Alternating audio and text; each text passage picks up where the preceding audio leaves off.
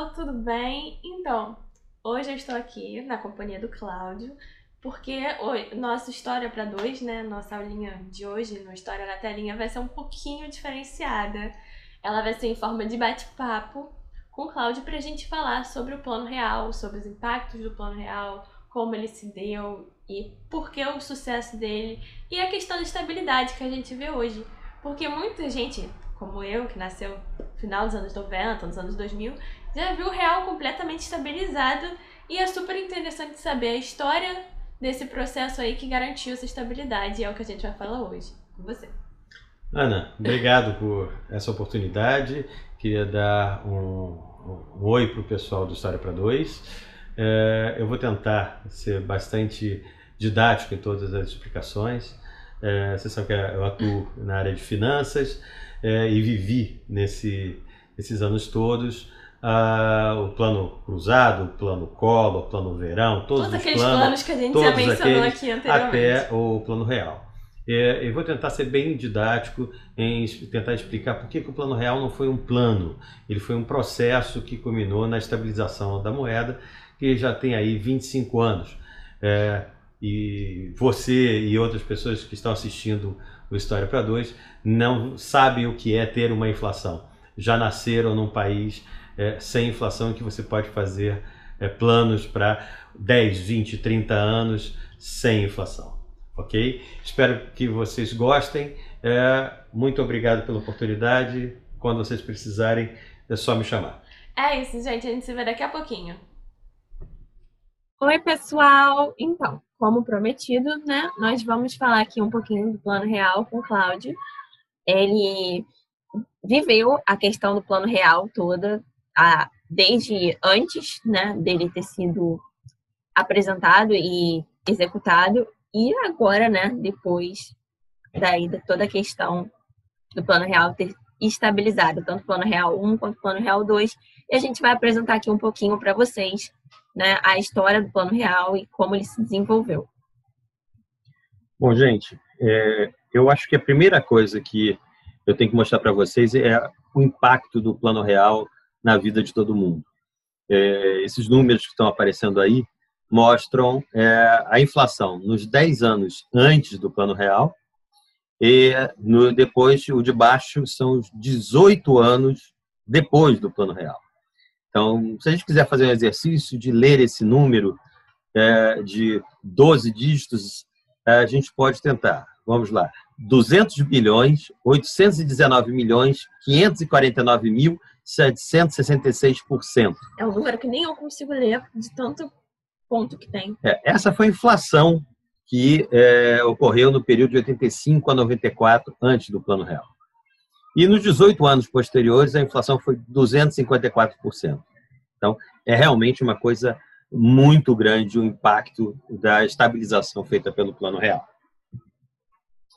E eu acho que a primeira coisa que a gente vai tocar no, no, no Plano Real é exatamente a diferença dele em relação ao que vocês já viram antes, ao Plano é, Cruzado 1, Cruzado 2, Collor, Bresser, todos eles. Verão, que a gente viu aí tanto no governo do Sarney quanto no governo do Collor. A gente viu que não deu certo e agora a gente vai falar de um plano que deu certo. É, o, todos os outros eu, eu, classifico como choques econômicos, choques para tentar estabilizar a moeda.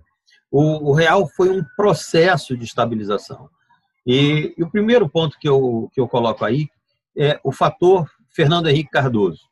É, o Fernando Henrique Cardoso, ele assumiu o Ministério da Fazenda em maio de 93. Ele já era ministro das Relações Exteriores do Itamar Franco, que sucedeu o Collor, depois do impeachment. Né? E, e, um ponto muito bom é que ele era senador, então ele tinha um trânsito no Congresso muito grande em relação a todas as correntes é, que lá estavam. É. E, com isso, ele também abriu uma ampla discussão com a academia e com o setor produtivo para buscar medidas de estabilização. Então, ele trouxe gente muito boa, tanto é, economistas quanto é, especialistas no setor público, gente do, que, que atua na iniciativa privada, para discutir uma forma de estabilizar a moeda. Sociólogos, né? Ele é mesmo era sociólogo. Ele mesmo era sociólogo. Ele é sociólogo, ele está vivo. É, com certeza. E, e eu acho que a, a, grande contribuição dele exatamente foi ele ter muito diálogo, ter capacidade de diálogo com todas as correntes. E isso trouxe muita transparência na comunicação das medidas que iam ser aplicadas. É, diariamente ele estava na televisão é, falando sobre as medidas que viriam para que ninguém se surpreendesse. Então, é, isso trouxe uma garantia que seria sem choques.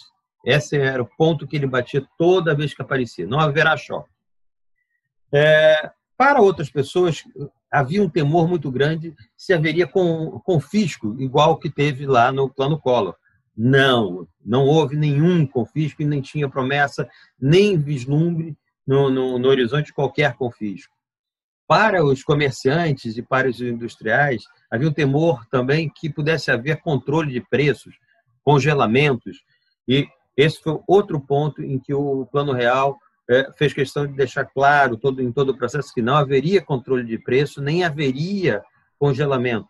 Seria uma, um processo de oferta tranquila de produtos ao preço que fosse é, de mercado. E outro ponto em que as pessoas é, tinham muito, muito temor é que se haveria interferência nos contratos. É, houve muita interferência, principalmente em contratos de aluguéis né, nos planos anteriores. É, e nesse, eles diziam claramente: não haverá interferência nos contratos. A única interferência que acabou tendo foi a possibilidade de correção somente após 12 meses, que era um ponto que eles é, que era vital para o plano. E por último, havia uma data marcada para entrar em vigor esse processo de estabilização, que era 1 de julho de 1994. Ou seja, ele deu aí um ano né, para as pessoas se interarem com, com o processo do plano real. Então foi uma coisa muito. É... Como é que posso falar? Muito conversada sim, com a sociedade. Sim, muito conversada, muito limpa, muito transparente. As pessoas foram se ajustando lentamente ao, ao plano real. Não é. foi um choque como, como uma imposição do governo do dia para a noite uma coisa ia ser. Ela tinha uma data aí, um período de 12 meses para adaptação e tudo mais. É. E no próprio Congresso, ele tinha a possibilidade de dialogar mais com o Congresso e sentir o que o Congresso poderia ou, é, aprovar ou rejeitar para trazer para a academia, para trazer para, para o grupo dele que preparava o, a estabilização do Plano Real. Então, foram três fases muito claras do, do, do plano real. A primeira, é, que a gente pode dizer que foi é, o segundo semestre de, dois, de 1993, é, previa um equilíbrio fiscal. Tentou-se um equilíbrio fiscal de longo prazo, mas é, ele viu que não ia conseguir. Então, tentou-se conseguir é, um equilíbrio fiscal de curto prazo que pudesse fazer essa passagem para uma nova moeda e depois buscaram um equilíbrio fiscal mais duradouro. Então, é, foi calcado né, em corte de despesas, é, tiveram alguns aumentos de impostos, é, houve redução de transferências para estados e municípios. O que são essas transferências? São, na verdade, o retorno de impostos federais que são devolvidos para os estados e municípios. Houve uma aprovação da desvinculação de gastos da União é, que é o que? É, a, depois da Constituição de 88, a Constituição, a Constituição Cidadã, é, muitos dos gastos da União estavam carimbados, tanto para a educação, tanto para a saúde, tanto para os fundos constitucionais. Isso sobrava muito pouco para o governo ter margem para investir ou para fazer uma administração melhor dos seus recursos. Ou então, seja, o governo estava bem engessado. Estava muito engessado. Com, com, questões de financeiras. Ele não podia realocar dinheiro de uma área que talvez tivesse dinheiro sobrando. Como, Exatamente. Como a gente já tinha, já tinha pensado aqui, é, se, sei lá, tinha 20% aí de um gasto em saúde, não tinha projeto nenhum para a saúde, esse dinheiro tinha que ficar na saúde, não podia, por exemplo, ir para a educação. Estava uhum. muito, muito, muito engessado. E aí vem o que você vai falar agora, né? Da desindexação da economia. Exato. É, a desindexação da economia é, é, foi um outro ponto fundamental do, do, do Plano Real, porque é, até a, a, entrada em vigor do Plano Real, todo mundo fazia a correção monetária do, dos seus preços, dos seus contratos, das suas prestações de serviço. Significa o quê? Ele pegava a inflação passada e jogava para o futuro. Então, é, e alguns tinham o certo privilégio de estimar a, a inflação futura e já colocavam nos seus preços. Então, com isso, você alimentava a inflação automaticamente. E, e nesse ajuste fiscal se pede, se proíbe, na verdade, que tenha é, reajustes automáticos. Tá? Mais uma vez, reajuste só pode acontecer. É, a grosso modo, os reajustes só poderiam acontecer num período de é, 12 meses. Ok? É, o outro passo importante foi a criação da unidade de referência de valor, a chamada URV. É, se tinha o dólar na época como uma é, moeda estável, em que se podia fazer conta, em que se podia transacionar no curto e longo prazo. E o Banco Central vinha, desde 1993, fazendo uma política muito consistente de desvalorizar a moeda nacional em relação ao dólar para refletir o valor real do dólar. Então, quando você é, permite que as pessoas possam fazer conta em um RV, é, é, ao invés da moeda nacional, você rompe com um componente inercial que é aquilo, novamente, de trazer a inflação passada para jogar para a futura. Então, é, não importa se o preço da, na moeda nacional era de 10 num dia, 12 na semana seguinte, 14 na outra semana, ele permanecia razoavelmente constante em dólar, ou seja, permanecia razoavelmente constante em URV. Isso per, é, permitiu que os preços, uma vez convertidos para o RV, é, tivessem uma certa sincronia é, nas suas capacidades de troca, que são chamados preços relativos. Eu explico rapidamente aqui.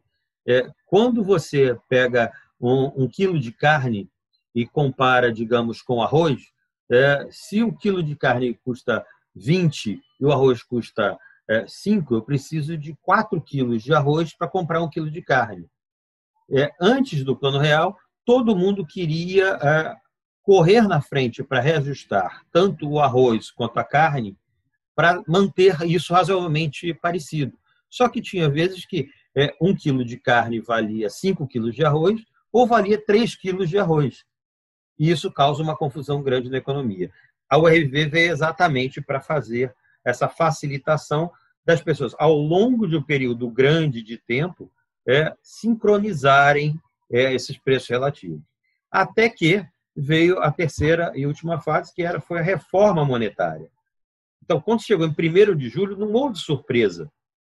Foi adotado o, plano, o, o, o real como moeda e, por lei, na medida provisória, tinha uma fixação muito clara sobre a paridade dele. Ele valia 2.750 unidades monetárias anteriores. Que era o cruzado. Cruz, é, agora, eu já, confesso, já não lembro. Era o cruzado, porque veio no é, plano colo. É, mas teve Cruzeiro. Não, foi, não, não lembro. Cruzeiro, foi Cruzeiro Cruzado. Não lembro agora. Cruzado Cruzeiro. O, o importante, é o importante é que é, ele valia 2.750 unidades monetárias anteriores, mas valia um dólar. Então, o real passou a valer um dólar. Então, tinha uma paridade legal é, da medida provisória que instituiu o real. Só que isso não era o, o suficiente. É, era necessário que, é, após o plano real, é, se desse sequência em medidas que estruturassem, para que ele pudesse dar certo, não, não fosse novamente um plano como os anteriores. E havia ah, uma dúvida muito grande se o tamanho do Estado não seria um empecilho. Como é que você aumentaria a competitividade para reduzir exatamente ah, os impactos inflacionários de eventual é, falta de oferta de produtos? Então, a primeira coisa que foi feita é reduzir o tamanho do Estado. Então, se iniciou uma política de é, privatização no governo. Ainda no governo Itamar foi bastante tímido, se privatizaram é, poucas, com, poucas empresas, mas é, no, no, a partir de 94, com o Fernando Henrique já como presidente, é, mito, a partir de 95, já com ele como presidente. Sim, porque as eleições foram em 94. Uhum. Ele é, passa a dar uma ênfase muito grande à privatização e a melhor, é, melhor exemplo disso é a telefonia. E, e na telefonia era interessante é, saber o seguinte, que até haver essa privatização, a linha telefônica fixa, que hoje praticamente não existe mais, era um ativo, era um bem, igual a um carro, igual a um apartamento. Era declarado no imposto de renda e valia em torno de 1.500 dólares. Então, em dinheiro de hoje, nós podemos colocar em torno de 7.500 reais, valia uma linha telefônica. Uma linha telefônica. Uma linha telefônica uma, fixa. Uma. E tinha muita gente que vivia de alugar linhas telefônicas fixas.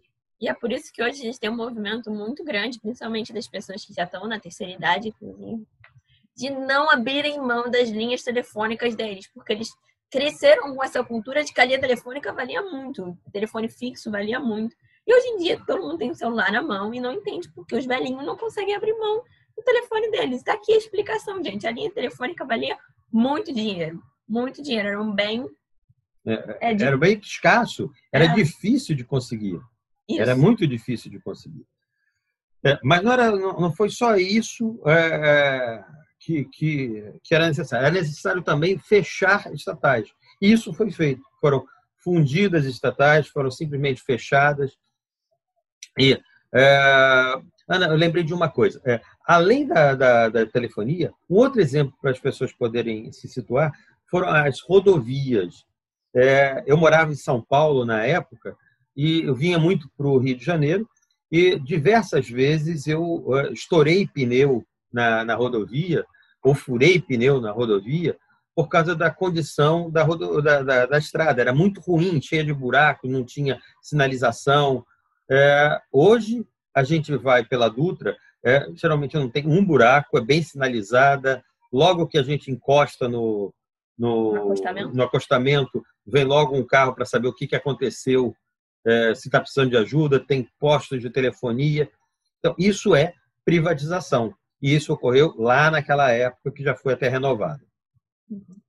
A segunda coisa que precisava era abrir a economia. Então, essa abertura da economia era vital para que desse certo também o plano real. Porque permitia a entrada de novos agentes econômicos. Então, é aquele processo que teve lá atrás, e no plano, plano cruzado, de faltar produto, no plano Collor, de faltar produto, é, se você abre a economia e permite que venham outras pessoas para participar, para produzir carros, para produzir bens de consumo, para trazer alimentos, é, você não tem escassez de produto. Ou se o preço sobe demais, você permite que essas pessoas é, entrem no mercado, que esses competidores entrem no mercado e façam o que a gente está falando aí, que é o choque de oferta. Então, apareceram novos fornecedores, por exemplo, de vestuário, que passaram a vir de Bangladesh, passaram a vir do leste europeu, passaram a vir da Bolívia. Então, o preço de vestuário se comportou, o preço de alimentos também se comportou. Muitas pessoas é, passaram a ter o hábito de consumir produtos importados nessa época. É, um terceiro ponto que eu destaco é que o Banco Central passou a ter um controle monetário ativo. Tá? É, lá no início, a gente está falando que o, o, o, o governo buscou é, reduzir os gastos. E um desses gastos era financiar os estados, os bancos dos estados.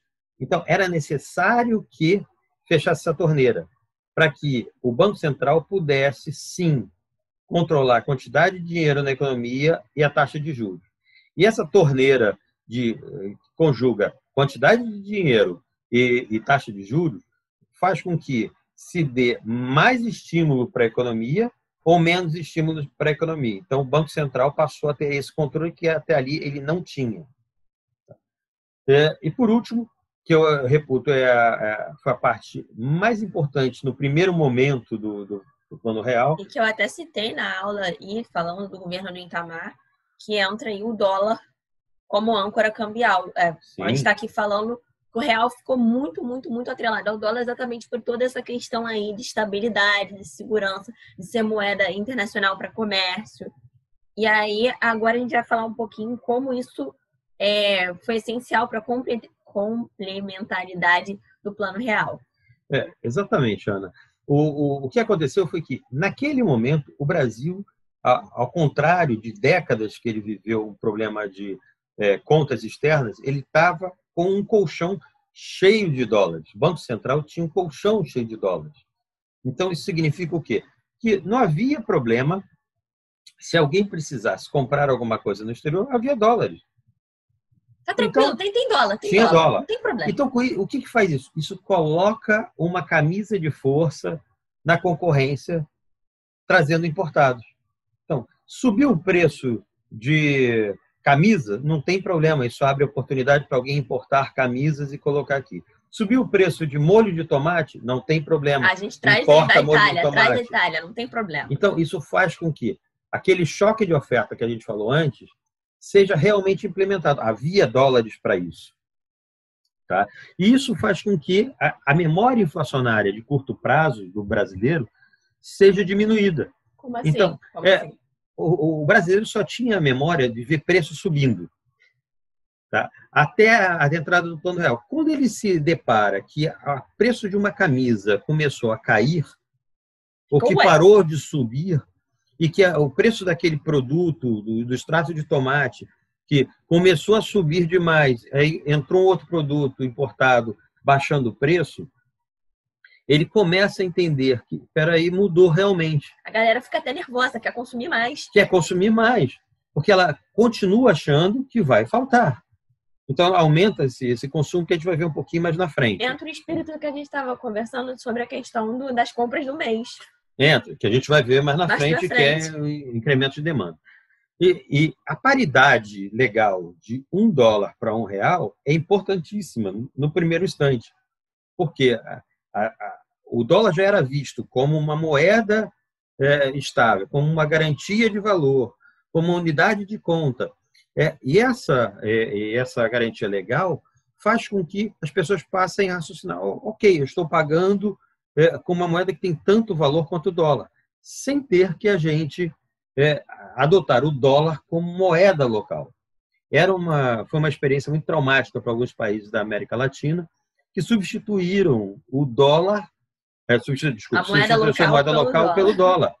Uhum. Então, abriram mão da moeda local. O Brasil já tinha uma economia muito grande, complexa, e um território isso. muito grande para abrir mão da, de, de ter uma moeda eh, local. Então, a saída de dar a paridade por lei foi uma saída muito interessante que foi adotada. Quais foram os impactos desse conjunto de, de, de medidas, esses processos todos? Ah, houve uma queda muito rápida da inflação. Lembra que, eh, diferentemente do- do- dos outros choques, não foi um dia em que a inflação caiu Foi uma constante. foi, foi um processo. Então, é, é, já em janeiro de 94, fevereiro de 94, as pessoas já estavam pensando em URV, já estavam adotando os preços em URV, ou já adotavam no mínimo em dólar, e depois isso, tendo a paridade para o dólar, é, a URV tendo a paridade com o dólar, é, fez com que os preços fossem ficando semifixos em URV. Quando você transforma a URV é, em, na mesma paridade de real e dólar, não tem motivo para o, o preço trocar. Então, aquilo que custava 8 URVs passava a custar 8 reais ou 8 custava dólares. dólares. Sim, sim, sim. Então, Isso é um fator muito importante, porque quando a gente fala de milagre econômico, quando falam que teve um milagre econômico causado pelo plano real, é entender essa queda rápida e inconsistente, né? é, a gente tem que só né? tomar cuidado que o, o termo milagre econômico é muito utilizado para o, O o cenário econômico Sim. que ocorreu na década de 70. Sim. Então, esse é um- é um- não é um milagre, é um processo que é, trouxe um milagre da estabilização. Porque era um Entendeu? milagre, né? É, Visto a- o cenário e vista a inflação que a gente estava vendo, a, a minha é, geração um toda, milagre. A minha geração toda é, viveu a expectativa da estabilização que veio em 94. Já eu Então- nasci na, na total estabilização. Quem tem mais Real. de 25 anos é, viveu um pouco dessa inflação. Mas é, eu te diria, sem sombra de dúvida, quem tem menos de 30, entendeu? É, não sabe o que é inflação. Não. Então, mas vamos prosseguir. Olha esse númerozão que estava no início desse slide, eu não sei nem o que, que é isso. Mas, prosseguindo, deixa, deixa eu tentar te colocar aqui. É, outro impacto que teve foi o crescimento de demanda. Houve um crescimento de demanda, tanto por consumo como por investimento. É. É, primeiro, o que, que acontece? Quando você tem uma inflação baixa, tá, é, os ofertantes de crédito é, voltam ao mercado. Então, as pessoas que iam comprar geladeira, iam comprar, agora podiam comprar em 12 vezes, em 24 vezes, em 36 vezes, e sabiam que iam pagar o mesmo preço. E o, quem ofertava também, o lojista que ofertava, sabia que ia comprar o estoque de reposição a preços muito parecidos. Então, isso dava a, a possibilidade de ofertar crédito, que antes era muito pequeno, muito, muito restrito. Segundo, a gente tem um impacto da ilusão monetária. Se eu passo a ganhar é, 100 unidades de real e isso vale 100 dólares, isso tem um impacto na cabeça das pessoas. Que ó, estou ganhando em dólar, estou ganhando uma moeda que vale tanto quanto o dólar. Eu tenho dinheiro. Eu tenho eu dinheiro. Eu tenho poder então. de compra agora. É. Em terceiro lugar, havia uma demanda reprimida. Lembra que as pessoas recebiam seus salários ou recebiam suas rendas, corriam para fazer compras de bens de consumo não duráveis, ou corriam para fazer outros investimentos para como forma de proteção do dinheiro. E abriam mão de consumir com isso. É, principalmente bens semiduráveis e bens duráveis. Bens semiduráveis que a gente fala são móveis, geladeiras, bens duráveis são é, é, carros e coisas que duram muito mais tempo, apartamentos. Então, é, é, essa demanda que estava reprimida veio à tona. Então, gente que, entendeu? Eu não preciso sair correndo para fazer uma, uma, uma compra de mês, porque agora vai durar até o final do mês. Então, eu posso reservar uma parcela desse dinheiro para comprar outra coisa. Inclusive, como a gente estava já falando, um, essa, essa geração cresceu aí com a inflação uhum. bizarra, né? Tem a mania aí da compra de mês, porque o, o reflexo mesmo da questão de, de ver o preço crescer todo dia, todo dia. Assim, muito a população mais, mais idosa, é, que hoje está na casa dos seus 70 anos, mais de 70 anos, viveu muito mais intensamente isso e corria para o supermercado para fazer essa compra de mês. É, era muito comum ver famílias saindo com dois, três, quatro carrinhos é, um carrinho só de óleo de soja, que era basicamente uma moeda de troca. Sim. É, o óleo de soja era, era muito requerido na época. E, e agora você pode ir várias vezes ao supermercado. Então, houve uma mudança, inclusive, de estratégia dos supermercados. Hoje eles fazem é, promoções é, que são pontuais, para fazer com que você vá duas, três vezes na semana ao, ao mercado, mercado para fazer a compra por impulso. Uhum. E, por fim, é, houve o fim do imposto inflacionário, que era uma coisa terrível. Que é, quem perdia mais com isso era o assalariado, a população de mais baixa renda, que recebia o dinheiro no início do mês, botava no bolso e ia pagando coisas ao longo do mês. Só que é, isso representava uma perda de renda. Esse era o imposto cobrado pela inflação que ninguém se, ninguém se tocava. Ou seja, a pessoa já recebia pouco. Exatamente. E ainda tinha mais um imposto aí para tirar boa parte do dinheiro Exatamente dela. Isso. Então, no final das contas, ela não tinha dinheiro. Por isso que tem essa demanda reprimida aí. Exato. aparecendo. Porque e... quando elas percebem que não precisam mais perder essa parte desse dinheiro, elas podem usar esse dinheiro para consumir. Exato. E foi importantíssimo a estabilização, porque todo esse dinheiro que essa população de mais baixa renda, e estamos falando de mais baixa renda mesmo, gente, é, perdia ao longo do mês, isso voltou em qualidade de alimento, voltou em qualidade de higiene. Então, representou é, mais é, é proteína que ele podia comprar, representou mais produto de higiene que ele passou a, a ter. Então, é, isso foi vital para, para, para essa população de mais baixa renda. O último impacto que a gente vai abordar é a valorização cambial. Isso foi inevitável. Nós estávamos cheios de dólares, tá? É, e com uma exportação ainda pujante no, no, no primeiro ano do, do Plano Real, é, então entravam muito mais dólares do que saíam dólares. É, com isso fez que a, a nossa moeda se valorizasse. Então, isso a gente vai ver agora que isso causou um problema que foi a questão externa. Com o câmbio, o câmbio chegou a valer é, 85 centavos de real valia um dólar.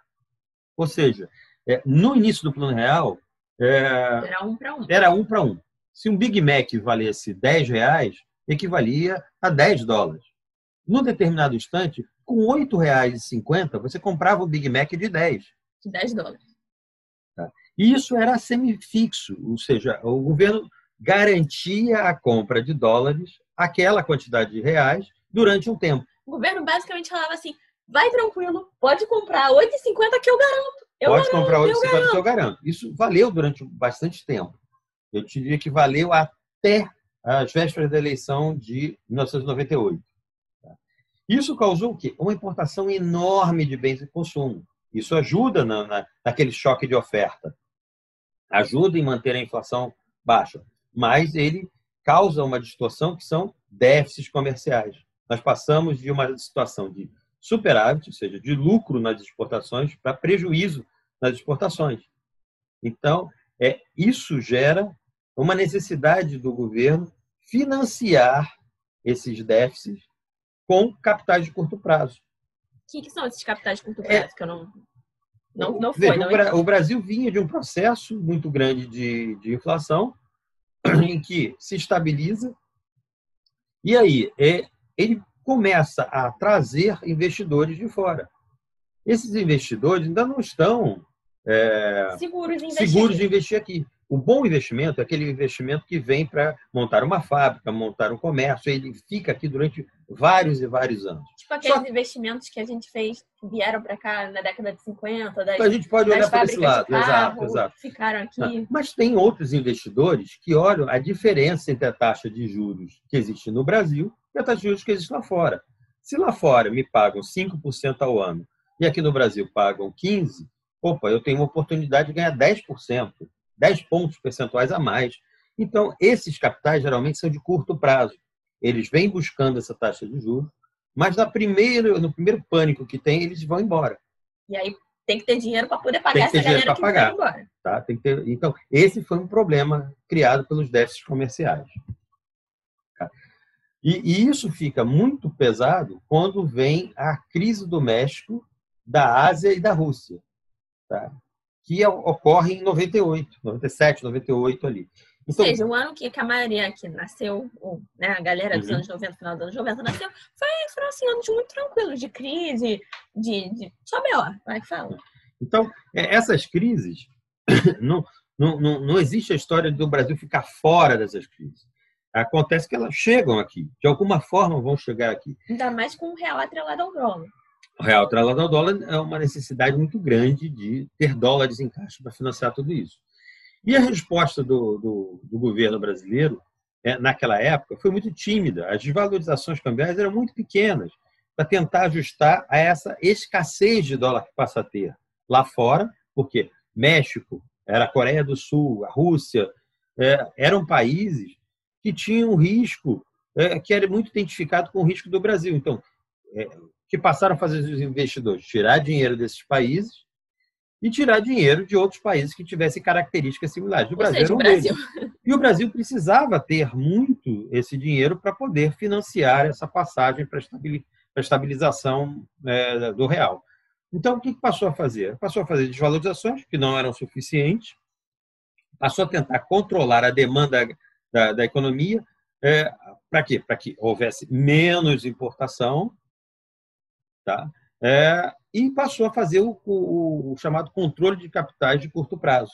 Economiquez para. Então, aquele pessoal que trouxe para cá buscando uma, uma diferença de taxa de juros, no momento de pânico, quer pegar o seu dinheiro e levar ele embora. O Brasil fez o quê? Ele dobrou a aposta. Ele virou para esse pessoal e falou: deixa aqui que eu vou te pagar mais, em vez de pagar 10, eu vou te pagar 20. É, na verdade, foi bem mais do que isso eu vou te pagar exatamente é, um valor a maior, mas você mantém o dinheiro aqui. Muita gente levou o dinheiro embora. E outros que vieram eram investidores de mais curto prazo ainda, porque é, estão fazendo uma aposta. Então, essa elevação de taxa de juros tem um impacto muito grande para, para a economia, porque ela contrai muito a, a economia. É, a, ao lado disso, passa a ter uma crise financeira em vários bancos, que leva a um, um negócio chamado ProERRA, um programa de reestruturação bancária, que na época foi muito criticado, mas que esterilizou é, essa crise é, de crise bancária que poderia levar à, à quebra de vários bancos e a um pânico generalizado com as pessoas querendo sacar o dinheiro e, e isso seria terrível para a confiança da moeda. É, o, o, o, ápice disso ocorre é, logo depois da eleição, da reeleição do Fernando Henrique em 1998. O Banco Central vê que é, não consegue é, manter o fluxo de, de, de dólares, que Ou precisa. Seja, né? Não consegue bancar aquele negócio que a gente falou mais cedo de tá tudo bem, comprei teu Big Mac por 8,50 que eu garanto aí essa diferença dos 10 dólares. O banco falou, não podemos mais fazer isso. É, não tem como. Literalmente o Banco Central falou, estamos sem dólares. O Brasil vai e pede o um empréstimo externo é, e faz, e adota, não, ele adota o câmbio flutuante. O que é câmbio flutuante? O Brasil passa a dizer, olha, eu não banco mais nenhuma paridade de dólar. Ou seja, não adianta vir com um, um real para comprar um dólar, nem com 1,30, nem com 1,40. Agora, isso vai depender do mercado. Se o mercado tiver com muita oferta de dólar, pode ser até que seja menos que isso. Se ele tiver com muita demanda de dólar, pode ser que vá a 2. Pode ser que vá a 2,50. Não importa. Pode Como ser é que hoje. vá a 5. Né? Como é hoje. Mas hoje, por exemplo, nós não temos uma escassez de dólar. Não haverá mais escassez de dólar com câmbio flutuante porque a, demanda e a oferta ela se ajusta ao que existe de é, consumo ou de oferta de, de, de dólar. E esse, é, é, esse ponto é que marca o fim do Plano Real 1. Tá? Bom, gente, é isso. Obrigada, Cláudio. Obrigada por ter vindo aqui falar com a gente, explicar de forma didática o Economic Case, que, que muita gente não entende. E a gente espera que vocês tenham gostado muito dessa aula. Ela foi super especial, a gente preparou ela com muito carinho para que todos vocês entendam o impacto do plano real naquela época e como a estabilização dele foi essencial para a economia do Brasil, de certa forma, né? Você quer adicionar mais alguma coisa? Hum, eu queria agradecer a Ana a oportunidade de estar aqui no História para Dois. É, tentei ser bem, bem didático com, as pessoas. É, o, teoria econômica, o economic case é, é muito fechado, as pessoas temem muito isso, mas não, elas estão na relação do nosso dia a dia. Eu estou à disposição de vocês sempre que for necessário, que vocês me, me derem o privilégio é, de ajudar esse pessoal que está uh, buscando entrar para uma faculdade e, e contribuir para esse Brasil ser melhor do que é hoje. Gente, qualquer dúvida, coloca aqui embaixo que a gente tira a dúvida de vocês. E é isso, gente. Até a próxima aula. Tchau, tchau.